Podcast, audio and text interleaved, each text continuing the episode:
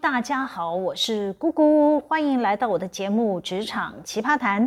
我们今天要来分享的故事有点严肃，哎，各位好朋友，不要听到“严肃”这两个关键字就认为这一集应该没有什么趣味，想按下暂停键跳出画面。哦，且慢且慢，今天要分享的故事不仅精彩，还很实用，能学到如何保护自己的权益，千万不要错过喽。会想讲这个题目呢，是因为上周有看到一则热门消息，就是有关中研院新进研究助理被实验室的老鼠咬伤的新闻。媒体报道，他的主管还对他的反应不理不睬，还怪罪他越级报告，让当事人感受到职场的霸凌，他只好自愿离职。但是他离职后呢，才发现自己感染了 Delta 新冠病毒。这个问题很严重，不是染疫的部分，而是员工权益的部分。我们等一下再回来分析。先说这个个案之所以激起大家的关注呢，是因为台湾已经连续三十五天的本土零确诊，因为他的染疫，所有的媒体都在追问他到底是怎么被感染的。经过卫福部调查，这个研究助理感染新冠肺炎的来源，确实在他的工作场所，也就是中研院的 P 三实验室。因为他的工作就是要在实验室里接触带有新冠病毒株的老鼠。卫福部也调阅了相关监视器，发现他当天并没有依照 SOP 执行工作任务。中研院的院长也坦诚。作业有疏失，巴拉巴拉巴拉的。我前情提要要讲这么清楚呢，是有原因的，因为媒体并没有针对这位研究助理是以什么身份在中研院任职，但我推估他应该不具有公务员资格。我们先假设他不具有公务员资格，那么他就是一般的受雇者，也就是符合劳基法的劳工身份，中研院就是他的雇主。至于他有没有按照标准作业程序执行任务，那是中研院工作纪律的问题，可能牵涉在职训练的落实，还有内部工作安全稽查等等。这是中研院关起门来要检讨的地方，就不在我们今天讨论的范围。我们今天要分享的重点是，只要你具有劳工身份，简单的识别方式就是公司有帮你加劳保。我相信大多数的听众朋友都是具有劳工身份，只要你在工作场所发生任何灾害，不管你是公司的楼梯间滑倒造成的骨折，或者是在茶水间被热开水烫伤，这些都是雇主要负起的责任哦。不管这位受伤的员工是不是有依照公司的规定执行任务。只要劳工发生意外或伤害的地点是雇主所提供的场所，雇主就要负起全部的责任。这个责任呢，还包括法律上的过失责任，可不能轻忽哦。可能有人会问，这样好像不太公平哦。明明跌倒是自己走路不小心的，哎，这个论点不一定对。有些是公司的楼梯并未加装止滑条。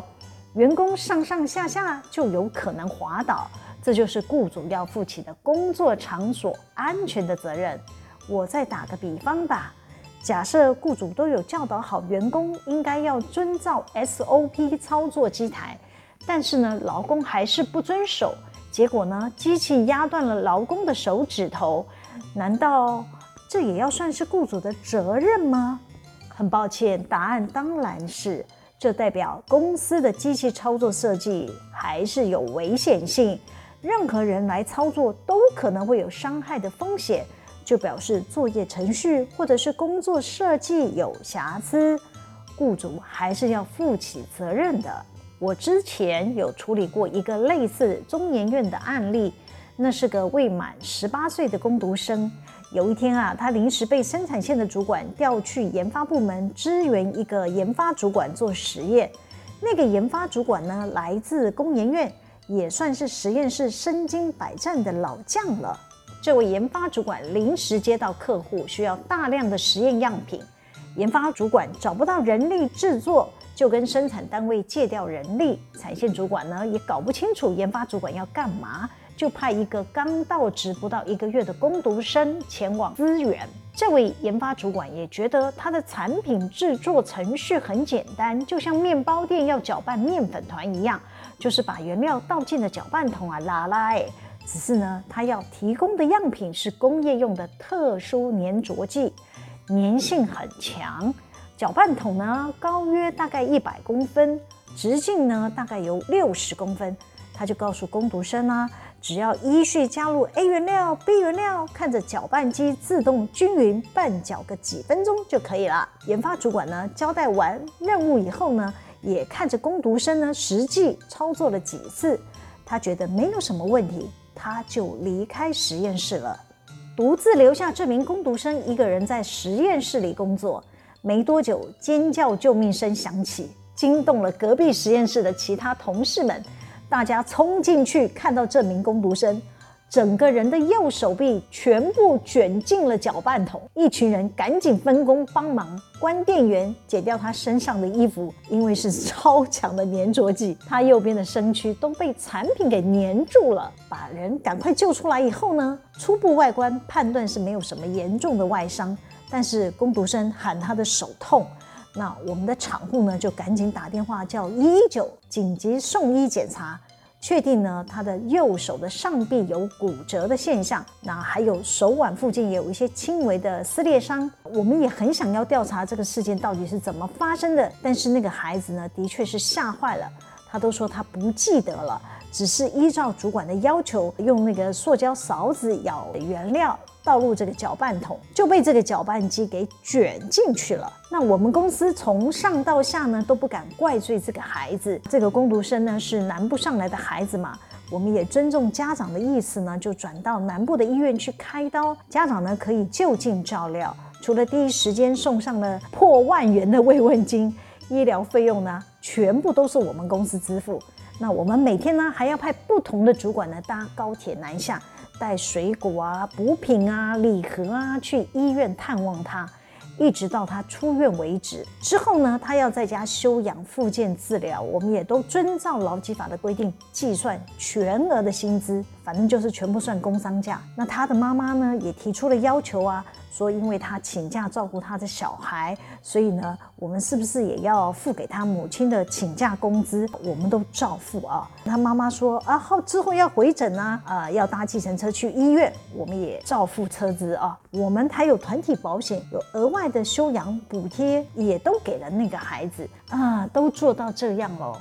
他的爸爸还是要告我们公司过失伤害。他的父亲认为啊，公司做的这些只是劳工基本的职业伤害补偿。他认为呢，雇主应该还要提供精神上的赔偿。哇，为了这个过失伤害的和解书，我来来回回跟他卢很久，但不和解不行啊，只要他父亲不撤告。我们相关的主管都要负法律责任的。雇主就是要保护在公司工作的所有人。我们是雇主的代表，当然要负起最大的诚意，提出让家属满意的和解方案。另一方面呢，关起门来也要检讨，避免类似公安意外再度发生。我记得我找这位研发主管调查这件公安意外，他的说法还真是经典呢。他说。哎，这就是一个很简单的实验嘛，我只有要求工读生隔几分钟加入原料啊，哪知道会闹出公安意外啊？那我们就问他了，那你为什么要独留这位工读生一个人在实验室呢？这位研发主管啊就回答我说：“哎呦，我尿急啊，我不能去厕所。”是不是出事了？大家都很会避重就轻哦。当然，我们事后也改良了我们的搅拌机器，帮搅拌桶呢加上了盖子，也挖了个小洞作为添加原料的窗口，就不会有人可以把手伸进搅拌机里面，造成意外事故啦。好啦，我们再回到中研院这名研究助理的事件上，假设他是约聘人员，毋庸置疑，他是受劳基法保护的劳工，他的雇主就是中研院，也要负起保护劳工的责任。他的主管不能自行判断被老鼠咬没什么大不了，忽略这只带有新冠病毒株的老鼠。况且啊，这是研究助理的工作范围，不是他自己没事跑去逗老鼠玩，他被咬伤就是符合职业伤病的范围。这在一般企业，主管就要当大事来处理了。一般企业还会被要求要向职安署通报，也要追踪员工的后续状况。呃，我只能说他是新人，需要主管及资深的同事是更多的关心。况且这个研究助理被咬伤已经是事实了，身为雇主一定要观察是否有感染新冠肺炎，毕竟这是国人关注的法定传染病嘛。要等他伤口复原，还要适当的安排他隔离，并做 PCR 检测。隔离期间的薪资、住宿、餐费都完全要雇主来买单。如此处理的措施，应该可以降低员工或者是员工家属的不满吧？他们也会愿意配合雇主的安排，积极治疗与观察。最糟糕的做法呢，就是让员工以自动离职的方式离开，这就是开启损害员工权益的开端。后面的一连串风波就会更棘手。更难以解决。我在职场也看过很多的主管，他们遇到类似的案例呢，一开始呢就是想隐匿，怕给公司高层知道，会影响上级长官对他的领导能力产生的质疑，完全没有意识到这攸关劳工的权益问题，需要小心处理。如果当主管的不是从关心员工的权益出发，后面的任何作为就会是荒腔走板。当然，后续延伸的劳资争议事端。